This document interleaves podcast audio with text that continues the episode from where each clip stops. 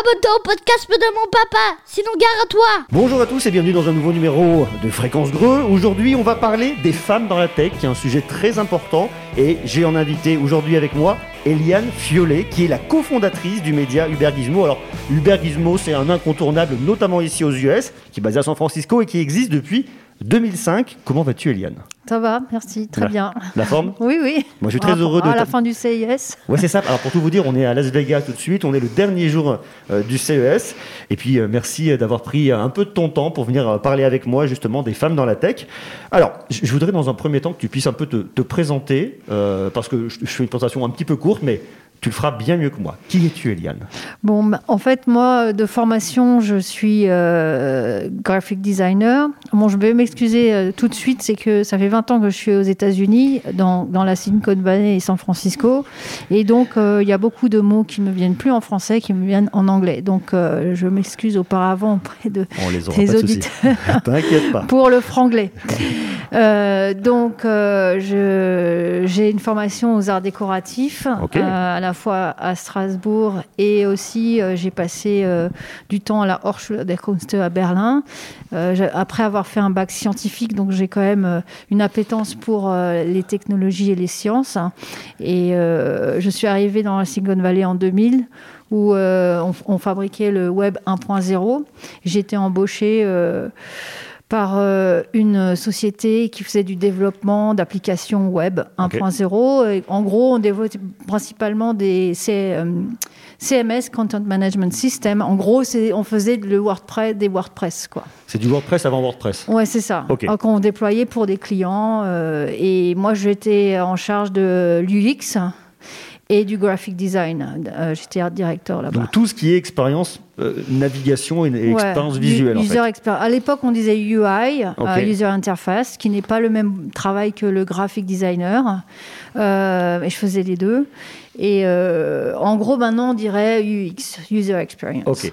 Et depuis 2005, Uber Gizmo. Ouais, et en fait, j'ai cofondé euh, Uber Gizmo en 2005 euh, à Palo Alto, qui est une euh, ville euh, basée dans le nord de la Californie, dans ce qu'on appelle la Bay Area, et qui est, oui, qui est considérée comme étant le début de la Silicon Valley, puisque c'est là-bas qu'il y a les plus, les, les venture capital les plus importants hein, sur Sand Hill Road, à côté de l'université de Stanford. Ok, autant dire que tu es une femme qui est là dans la tech depuis longtemps. Ouais. Et donc, c'est un sujet, tu m'as dit, quand je t'ai proposé de faire ce, le- ce podcast, tu m'as dit c'est un sujet qui me tient à cœur et qui m'intéresse. Mhm. Alors, Oui, parce qu'avant, en plus, je- en France, avant de quitter euh, la France, j'ai travaillé dans le jeu vidéo aussi. Ok, ok. Voilà. Donc euh, à 360 degrés là Mm. sur l'univers digital Mm, ouais, ouais. Ok.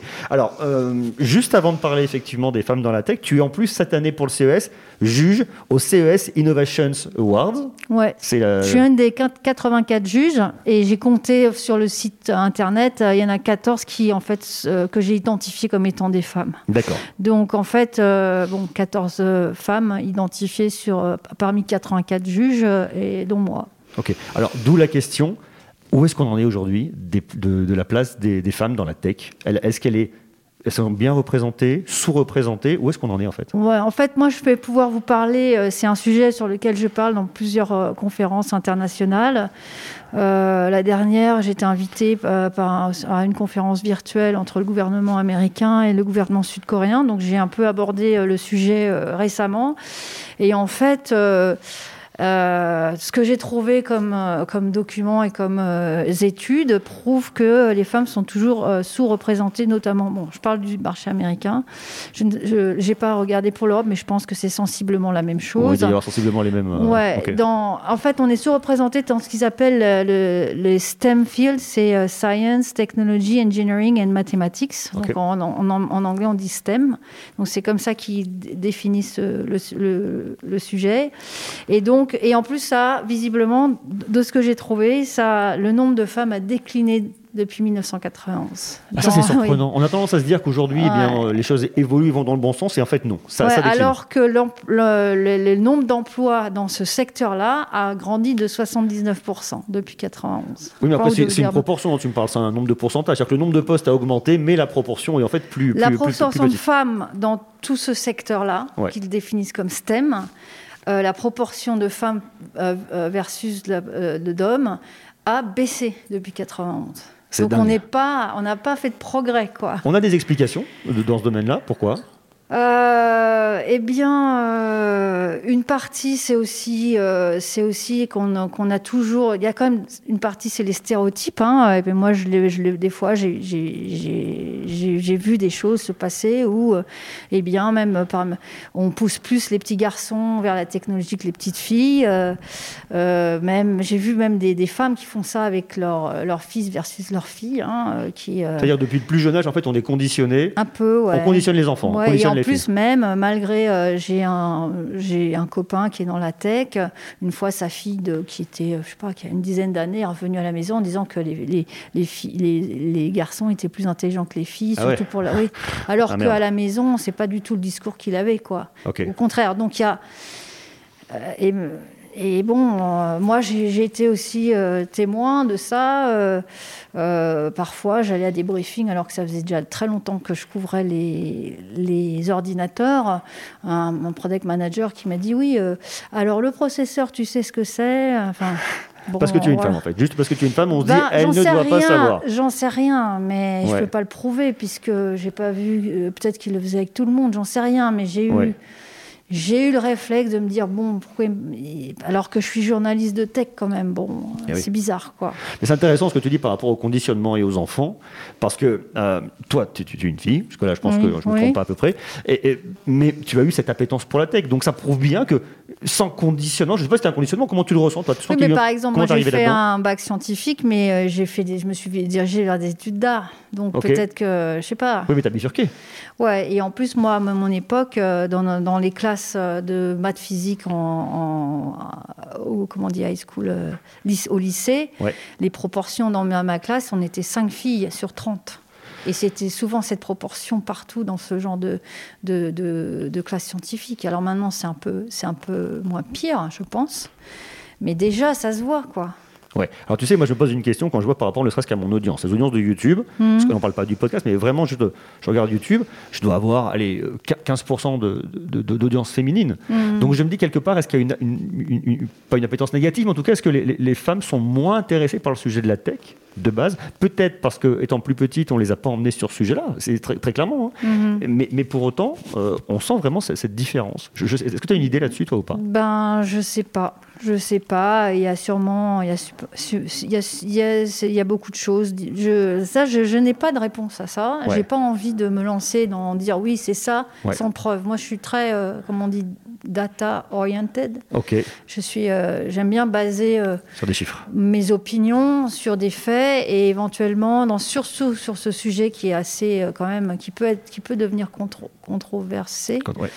Où euh, je n'aime pas euh, pre- prendre alors je sais qu'il y a des stéréotypes négatifs ça c'est sûr je les ai vécus donc euh, ils existent t'as- t'as des, exemples à, à donner pour euh, parce que j'imagine qu'il y a forcément des femmes qui Ah, vont bah, écouter quand le podcast, des hommes. mais, bon c'était à mon époque quand j'étais quand j'étais enfant bah, d'ailleurs dans cette classe euh, en terminale scientifique euh, j'avais fait résolu un problème de maths euh, en utilisant les, les, les théorèmes géométriques qui ont été énoncés par les Grecs il y a 2000 ans au lieu de, de le faire avec- par la voie de la géométrie analytique avec des équations. Et les deux, les deux sont valides puisque de toute façon les équations traduisent par exemple euh, la, la suite de démonstration par les théorèmes et les, les- les- les lois du triangle. Mais euh, il y a un gars de ma classe qui a dit que ma, ma démonstration était moins mathématique que la sienne. Quoi. Et j'ai dit, mais non, c'est faux. Bon, euh, voilà, c'est bon, j'en sais rien. Après, j'étais au club d'échecs quand j'étais en sixième, j'étais la seule fille.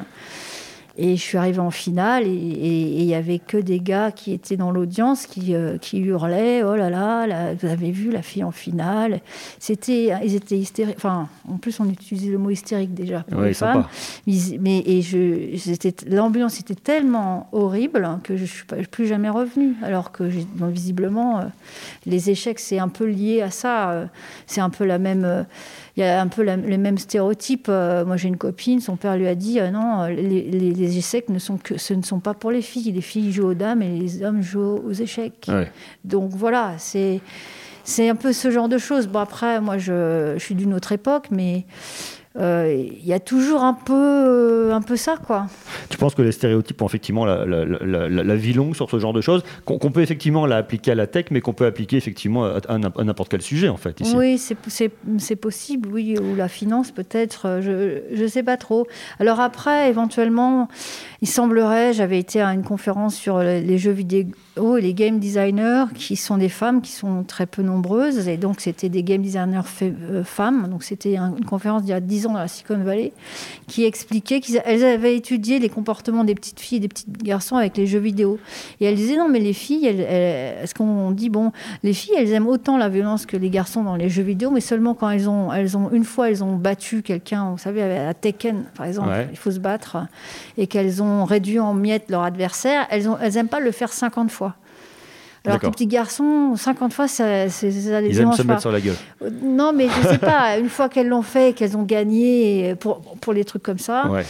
Et, euh, et, aussi la façon d'apprendre, il semblerait que, et c'est aussi parce qu'on est socialisé de cette manière, les, elle disait, les petites filles, elles, pour apprendre le jeu, elles observent. Il faut euh, leur laisser le temps qu'elles observent comment on fait, il faut montrer comment on fait, démontrer. Les petits garçons, et en plus ça c'est aussi, ils aiment bien... Euh, essayer, se planter, faire des erreurs et apprendre en faisant des erreurs. Seulement, le problème, c'est que le, soupçon d'incompétence pèse beaucoup sur les femmes et la psychologie des femmes et des filles. C'est-à-dire que faire des erreurs, on va leur dire Ah bah oui, t'es une fille, t'as fait une erreur. Donc, on a une espèce d'anxieux, d'angoisse, je pense. Ça, c'est après. Ça, c'est parti de, son, ce qu'elle disait, cette game designer qu'elle avait observé, étudié une angoisse de, euh, de se planter, alors que les petits garçons, on les pousse à essayer et puis faire n'importe quoi, et ils font plein d'erreurs, et après ils apprennent, et eux, c'est pas grave. Ok. Il y, y, a une socialisation qui est un peu comme ça, mais je ne voudrais pas m'avancer. Euh... Ça, ça, ça, ça, effectivement, ça fait sens. Ça veut dire qu'on a de toute façon, et depuis le, le, le, le plus jeune âge, un conditionnement euh, par rapport au sexe de l'enfant, par rapport au genre en tout mais cas. Les femmes et les hommes, les deux. Nous aussi, moi aussi, j'ai des stéréotypes contre les hommes. Oui, ou, non, mais bien sûr, dans les deux sens. Ou même, j'ai des stéréotypes sexistes moi-même, hein, parce que c'est tellement dans l'atmosphère. Oui, oui, oui, c'est ça. Comme cette petite fille qui rentre chez elle, qui dit oui, euh, elle déclare, bah oui, euh, les garçons sont plus intelligents. Je ne sais pas d'où elle sort ça. On lui a dit, peut-être ses copains lui ont dit, j'en sais rien. Et alors que ses parents lui ont jamais raconté ce genre de choses. Quoi. Je sais pas. Bon, euh, on parle des femmes dans la tech, on parle bien évidemment. Alors toi, tu es du côté média. on va parler aussi effectivement dans, dans les sociétés, j'imagine dans des grandes boîtes, mmh, des géants mmh, du web, alors je, mmh. sans, sans, en citer aucun. Euh, quelle, quelle, est ta vision, toi, par rapport à ça? Toi, toi qui, qui, est là même depuis euh, 2005 sur ce média-là, euh, dans le milieu journalistique, milieu tech, on parle vraiment milieu tech, est-ce que tu vois un, un, à peu près la même proportion euh, que ce qui est annoncé dans les chiffres. Non, mais en fait, il y a un problème. Enfin, dans, le média, c'est un milieu assez particulier. C'est parce que depuis les, les dix dernières années, euh, le, le, la profitabilité des médias en ligne a chuté. Okay. De façon assez extraordinaire. Hein. Les prix de la pub en ligne ont, ont chuté. Donc, le, euh, les médias ont énormément de mal à être profitables, tous. Hein quels qu'ils soient, hein, les, des plus gros, euh, comme on parlait, euh, Cinet, là, qui vient d'être vendu, euh, je ne sais plus, euh, au moins dix fois moins que la valeur à laquelle ils avaient été rachetés il y a dix ans. Ouais.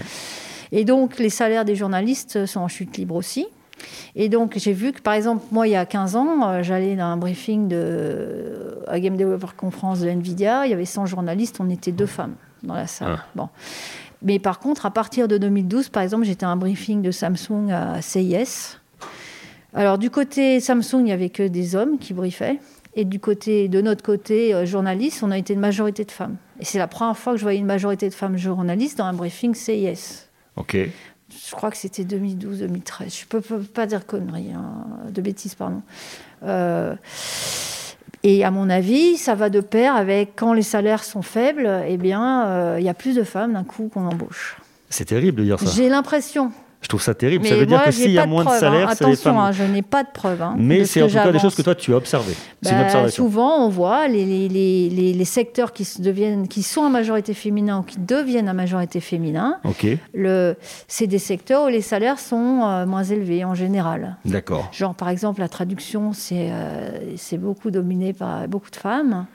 C'est pas forcément hyper payé, quoi. D'accord. Et, et, du côté entrepreneuriat euh, toujours liées à la tech, bien évidemment. Est-ce que tu vois quand même beaucoup de femmes à la tête de certaines boîtes ou à des postes clés par exemple, dans les euh, je vais prendre, j'ai des chiffres là, que, attendez, je- sur les startups. On est en train de scroller sur le Ouais, téléphone. bah, parce que j'ai. T'as beaucoup de data, je vois ça. Ouais, j'ai plein plein de data et je préfère euh, quand même en donner quelques-unes hein, qui sont Et tu as significatives. raison.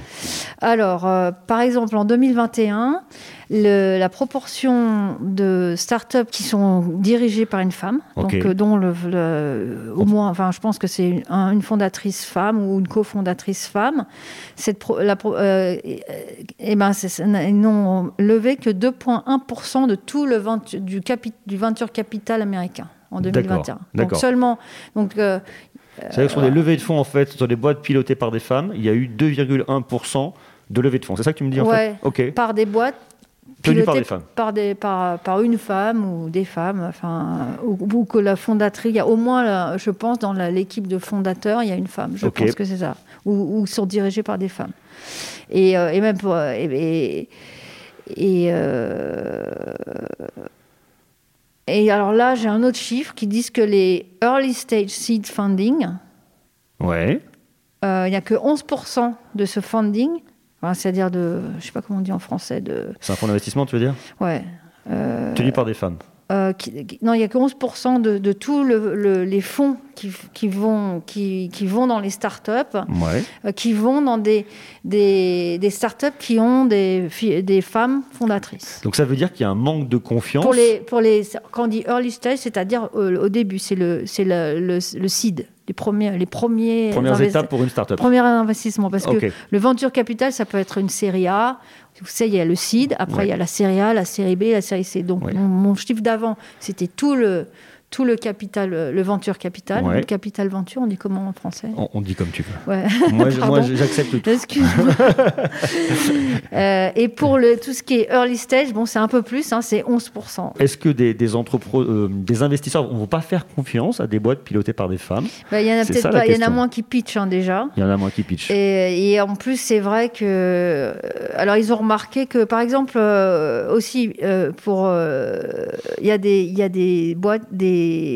Je sais plus qui a fait ça. Ils, ont, ils essayent de changer leurs euh, règles de pitching, les venture capital, pour, pour. En fait, ils ont remarqué que la, fa- le- leurs règles de faire montrer un slide deck devant des investisseurs qui sont souvent que des hommes Ouais. quand c'est une femme, ça mène à de, de, de- de la discrimination inconsciente. D'accord. Et donc, euh, ils vont, sont passés. Et donc, il y a des ventures capital, ils se sont aperçus qu'ils ont des. ils- mais ils font même pas exprès, quoi. C'est comme ça. C'est des biais, Et en donc, fait. ils ont préféré passer par un, un système plus anonyme, qui sont uniquement basés sur des datas. Ok. Et donc, où ils envoient, ils, ils review les, les, les portfolios, les- le pitch deck, ou le, ou le, ils, ne, ils ne parlent pas à la personne et ils demandent qu'on leur envoie toutes les datas. D'accord. Donc là, c'est hyper factuel, en fait. Ouais, et donc ils ont remarqué que comme ça, c'était, euh, je sais plus qui c'est qui a ess- essayé ça, je j'arrive pas à retrouver le truc. Euh, et euh, aussi, euh, sinon il y, a- il y a un autre un autre système qui serait plus efficace que le, le truc standard où on va voir euh, des ventures capital dans leur bureau, on, on fait des slides, on leur montre une présentation euh, de la de la start-up pour qu'ils nous donnent de l'argent Ouais. c'est aussi de, de faire des partenariats avec peut-être des incubateurs. Par exemple, le Founder Institute, ils font ça. C'est que eux, ils travaillent pendant 14 semaines avec des startups. Et donc, pendant 14 semaines, ils apprennent tout de l'équipe fondatrice, comment ils se comportent, que- quel est leur produit. Ils leur font évo- évoluer leurs produits. Et eux font la sélection c'est basé sur 14 semaines de travail. Donc là, il y a beaucoup, c'est beaucoup plus fin que juste quelqu'un qui présente euh, des slides. quoi. Oui, des slides en un quart d'heure, 20 Et minutes. donc, quand euh, ils font ça, ils ont remarqué euh, éventuellement qu'ils arrivent à, à sélectionner plus de femmes. Plus de femmes. Parmi, mais ils sont toujours en minorité hein, dans, le, dans, le- dans les gens qui pitchent. Parce que le problème des startups, c'est que c'est très risqué. Il y a 95% des startups, qui, plus de 95%, qui ne réussissent pas. Je ne connais pas le chiffre exact, Ouais. mais c'est, vous voyez, la proportion. C'est beaucoup. Et donc, les, les femmes, le problème, c'est que même dans le monde du travail euh, standard, hors start-up, elles ont plus de problèmes à être embauchées que les hommes, surtout en technologie. Alors j'ai envie de te dire, qu'est-ce qu'on peut faire? Ah, ça, c'est très personnel Oui, comme, et comme ben point justement, voilà, je vous ai donné une, un- un- des techniques que font les Ouais. Venture Capital pour euh, eux, ils ont changé carrément leur façon de leur euh, façon de pitcher. Oui. Justement avec ça en tête pour recruter plus de femmes, parce qu'ils se sont aperçus que leur ancien ancien système euh, favorisait plus euh, la non-sélection de femmes qui seraient ta- talentueuses. Sinon, euh, en termes pour, pour la technologie, pour l'embauche, euh, par exemple l'embauche des programmeurs, en général, c'est toujours euh, ce qu'on appelle ici, c'est le, le traditional whiteboard interview, c'est-à-dire devant d'autres ingénieurs qui sont souvent tous des hommes. Donc, euh, ils nous demandent, ils nous posent une question de code et on doit résoudre une question de code devant un tableau blanc et on euh, au feutre en, en live devant eux. Il faut résoudre euh, un problème de programmation devant d'autres ingénieurs. Et ils se sont aperçus que, que ça, c'était euh, déjà quand on est une femme, on, on a souvent plus peur de présenter en public parce que de toute façon, on est jugé plus durement, mais même par d'autres femmes. Ça, ça a été prouvé par d'autres études dans d'autres domaines que les femmes jugent plus durement les autres femmes quand euh, le travail d'autres femmes quand elles, savent- elles savent, elles savent que c'est une femme. Donc ça, c'est un truc, c'est même les, les femmes le font, c'est carrément inconscient. Ouais. Mais c'est un constat de plusieurs études dans plusieurs domaines. Donc, ils ont euh, ce qu'ils appellent euh, développer un système de blind, code review qui pourrait se traduire en français de anonymisation Ouais. de. de on, On fait un test à l'aveugle en fait. de, de- du code. Donc en fait, et c'est je crois que c'est Slack, vous savez Slack, c'est Mhm.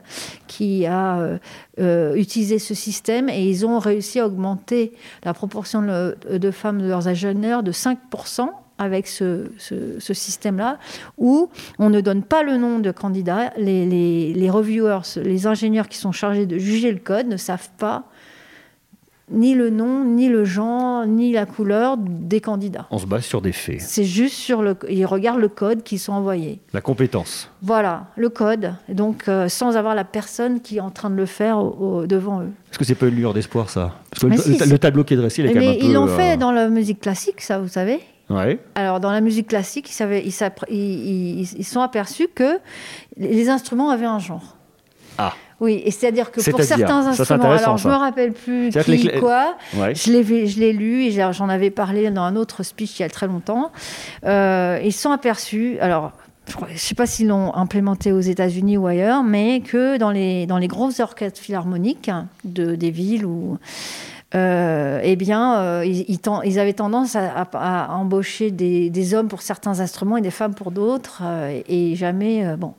Et donc, ce qu'ils ont fait, c'est que ils- ils- les auditions, ils les ont fait passer derrière un rideau pour que justement que les gens, que les les recruteurs Voice ne fait. voient pas qui joue, D'accord. parce que visiblement, ça a influencé leur décision de voir si c'était un homme, une femme, euh, voilà. Et ça a marché. Et voilà. Donc c'est un peu ça. C'est un peu ça, quoi. Donc la mixité, on n'y est pas en fait. hein. On est très loin. Pour la, pour la technologie, non, Ouais. je sais plus. Alors, euh, j'avais les chiffres de la STEM, là, les- le nombre de, du pourcentage de femmes. Alors, tout... Alors, Il faut expliquer hein, pour vous qui nous écoutez. Euh, Eliane a un document où tout est écrit en anglais. C'est rédigé, c'est pas du tout des slides, des points, donc pas Non. évident d'aller choper l'info dedans. C'est un exercice pas simple hein, que, que je te demande aujourd'hui, mais c'est intéressant parce que après que tu as trouvé l'info, il faut la traduire. ouais, voilà. Pas évident. Mais on aime bien ce numéro d'équilibriste un peu. Ouais, c'est ça. Alors, nan, nan, nan. ah oui. Alors maintenant, en 2015, En 2015. hein, euh, les femmes représentent 47% de tous les emplois Ok. toute euh, industrie confondue aux États-Unis, mais seulement 25% des, des, des- d'emplois de- liés aux ordinateurs, D'accord. computer jobs, Ok. liés, euh, je sais pas comment. Ouais. Ouais. Donc euh, voilà. Et ça, et, et c'est moins que euh, ça. Visiblement, ce nombre a décliné depuis 1991, où peut-être qu'elles étaient. Alors, j'ai pas le chiffre en 91 combien elles étaient, mais c'est moins qu'en 91. Et tu vois, c'est fou parce que moi, je, je- je me serais dit, euh, vu le. J'ai l'impression qu'il y a quand même une, une révolution sociale qui s'opère, tout doucement. oui, attention, quand même. hein, hein, c'est mieux. Tout doucement. C'est mieux, maintenant quand même. hein. Mais pour autant, là, la- la- la- les chiffres que tu annonces, c'est-à-dire qu'on voit une courbe inverse en fait. Donc, on- Ouais, on- on- depuis les années 90, Depuis bizarrement. les années Je sais, 90. et ouais, ouais. Et- Euh, mais que- bon, pas- mais en 1970, Euh, elle n'était que 8% des, des, des employés, par contre, de tout le STEM. Science, Technology, Engineering, Manufacturing en 1970. Donc ça, Ouais. depuis 60 1970, c'est mieux. Mais pour euh, spécifiquement tout ce qui est lié aux ordinateurs, parce que STEM, ça peut être euh, la, biologie, quoi. Enfin bon, euh, ça, ça a un peu décliné spécifiquement dans le, le secteur, je pense qu'on dirait nouvelles technologies, digitales, où où, où il y a du code, en fait. Ok. Est-ce qu'on peut avoir raison d'avoir un peu espoir pour que les choses s'améliorent dans le temps? Bah Ou oui. est-ce que tu penses que ça va rester? Est-ce qu'on peut se dire quelque part, et c'est peut-être très bête ce que je veux dire, attention, la tech c'est genré. Aujourd'hui ça l'est. C'est représenté par beaucoup d'hommes, c'est- triste. Un Ben, triste en fait, ça l'est- encore, mais justement, il y a beaucoup d'efforts qui sont faits, et notamment, bon, alors ce qui se passe au- en Californie, en particulier, je parle de l'État que je connais, euh, il n'y a pas de ce qu'on appelle de congé maternité euh, Ouais. Par la loi. D'accord. Il n'y a pas d'obligation ni de vacances, de vacances payées, ni de congé maternité. Donc c'est à quand tu c'est la liberté de, de chaque entreprise de faire ce qu'ils veulent. D'accord.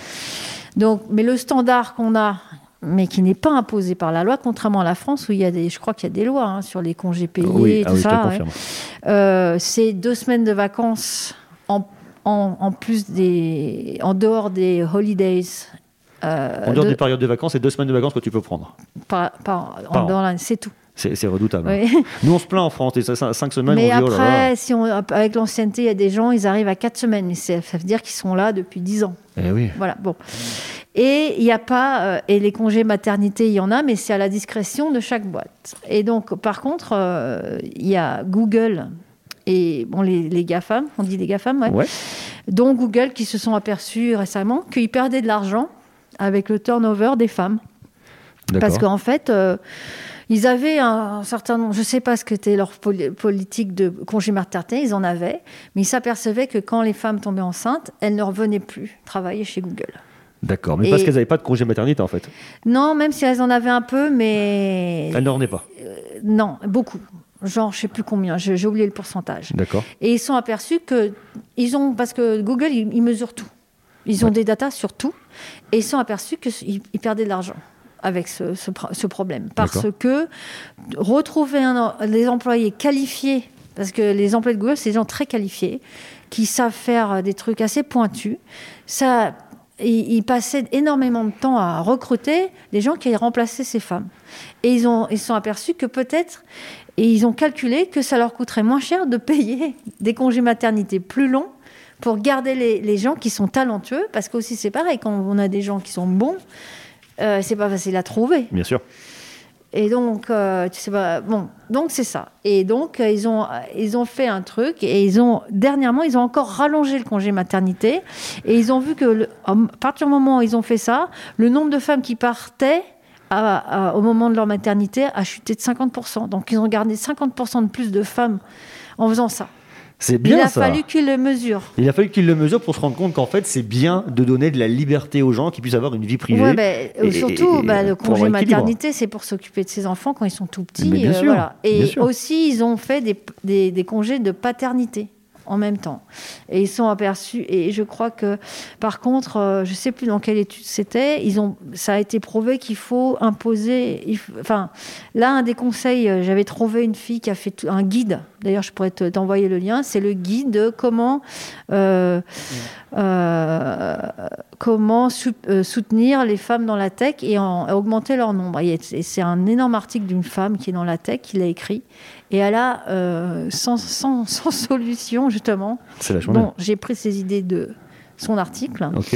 Euh, ils ont, elle, elle, elle dit qu'il faudrait que les, les sociétés qui font des congés maternité imposent un congé paternité pour qu'il n'y ait pas de discrimination entre les hommes et les femmes à l'embauche. Moi, Que quand un homme un- un- père, c'est qu'il n'a pas le choix, il faut qu'il prenne son congé. Oui, ok. Voilà. Moi, j'aurais adoré quand j'ai mon petit avoir un congé paternité plus long. hein. Ouais, J'aurais ouais. beaucoup aimé. Ouais, donc euh, que ça soit carrément euh, comme ça, il n'y a pas de problème. Les, les recruteurs vont dire ah oui, mais si elle va être enceinte, euh, elle va nanana, nanana. Et ça, c'est et ça, ils ont marqué aussi. Ça, c'était un truc dans son son article qu'il y avait quand même des problèmes. Et ça, en France, moi, j'ai des copines qui ont été enceintes. Elles ont subi de la discrimination quand elles sont tombées enceintes. Quand elles sont revenues. Elles n'avaient plus les mêmes responsabilités, on voulait plus leur donner les, les- les- les projets les plus intéressants. C'était un peu une mise au placard. Et j'ai lu dans cet article qu'aux États-Unis, elle avait des exemples où euh, des, des témoignages de certaines femmes de la tech qui avaient été discriminées après leur retour de, de maternité, quoi. Ouais. Donc ça, c'est aussi des choses, bon, voilà. Est-ce qu'on arrive à avoir une vision sur qui sont les bons et les mauvais élèves dans la tech, dans ces, dans ces géants du web Tu vois, par exemple, quand tu parles des GAFAM, ce que fait Google, c'est drôlement bien. Est-ce que tout le monde leur emboîte un peu le pas là-dessus ou est-ce qu'il y a d'autres personnes qui ont un côté un peu plus, je dirais, archaïque et Il me semble qu'il y a eu un gros réveil. euh, Justement, j'en avais parlé. Je crois que ça c'était quand C'est quand ils sont comment ils, ils avaient fait. Ils avaient officiellement euh, mis euh, donné leurs leur, leurs chiffres Ouais. publics. Genre, c'était, je crois, en 2016. Non, je ne veux pas dire de bêtises parce que j'en ai parlé en 2013. Non, 2012, vers 2012-2013 D'accord. ils ont, ils ont, ils ont de leur, de leur, euh, des profils de leurs employés. Et ils se sont aperçus qu'il n'y avait pas de femmes, pratiquement. Qu'il y avait une majorité d'hommes blancs et d'hommes asiatiques parmi leurs équipes d'ingénieurs. Les- Toutes les, je crois que Google l'a fait, Facebook l'a fait, je crois, je voudrais pas dire de bêtises, mais il me semble. Amazon l'a fait aussi, au même moment. Et là, il y a eu un gros choc, un gros réveil. Eh et ben là, oui. il y a eu beaucoup de, beaucoup de, de focalisation des médias qui avaient créé leur page, euh, leur hub diversité, genre USA Today, ils avaient carrément créé diversité dans la tech et ils avaient toutes les, tout, tout le- le- la couverture média qu'ils faisaient sur les problématiques de, de, de, genre, de, de genre et de race aussi, euh, de la diversité, de- le, le manque de diversité dans l'industrie de la technologie. D'accord. Et donc depuis ce temps-là, parce que euh, c'est parce que en fait, je crois Google menait la charge, il y avait eu Facebook aussi. Il me, je suis pas sûre pour Apple, Amazon après. Il y avait Intel dont tu as aussi, parce qu'Intel a créé un fonds spécifique de, je crois, euh, 120 millions ou 150 millions, je suis pas sûre, dédié à la diversité. C'est-à-dire qu'ils ne, ils ne fondent, dans ce fonds, ils ne fondent que des équipes dont un des fondateurs est, est soit une femme, soit un membre des minorités euh, aux États-Unis. Il y a African American, Hispanic qui en font partie. D'accord. Eh bien, c'est un sujet euh, vaste et complexe. Voilà. C'est un sujet passionnant de pouvoir se rendre compte, faire une photo, je dirais, un instant T d'où on en est. D'avoir un peu cette vision avec un peu de recul. Je te remercie beaucoup, Eliane, parce que je trouve vraiment le sujet extrêmement passionnant. Et j'espère que euh, l'avenir sera radieux pour les femmes dans la tech et, et dans Ben. tous les métiers en règle générale. Mais on voit qu'il y a quand même du taf. Hein. Oui, écou- bah voilà, mais il faut pas non plus être euh, trop pessimiste, je trouve. Euh, euh, faut travailler. Moi, je, à mon petit niveau, à chaque fois que je peux parler, euh, quand on m'invite à parler, je parle.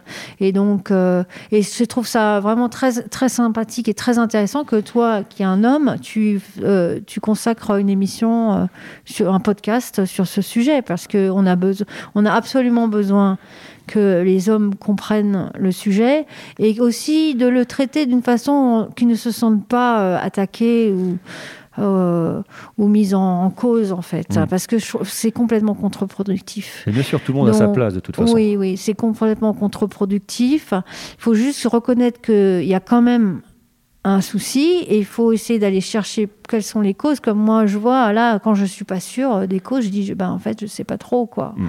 Parce que ça, ça demande des études, ça demande de les prouver avec des, voilà, scientifiquement et autres, quoi. Bien Voilà. sûr. Mais moi aussi, je suis un homme qui est élevé qu'avec des femmes. Donc, comme ça, euh, la question de la femme, euh, j'en ai beaucoup Ouais. entendu parler et je trouve ça, très doit- intéressant. Ça Et c'est- doit, ok. Et c'est normal. Et Je te remercie beaucoup, Ok. Liane. C'était un grand plaisir de, de t'avoir avec moi aujourd'hui dans ce podcast. Je te dis à très bientôt. C'est Oui. que nous, on a l'occasion de se croiser sur les événements internationaux. Oui. Euh, et j'espère très bientôt, avec euh, la fin de ça, la pandémie, pour bientôt. Je croise les doigts, bien évidemment. Prends soin de toi. Merci. Merci à vous de nous avoir écoutés pour ce nouveau numéro de Fréquence Go. On se retrouve bientôt, bien évidemment, pour continuer à parler de tech, que ce soit sur YouTube, que ce soit ici sur le podcast, euh, sur TikTok, Instagram je suis un peu partout, donc profitez-en, venez me rejoindre.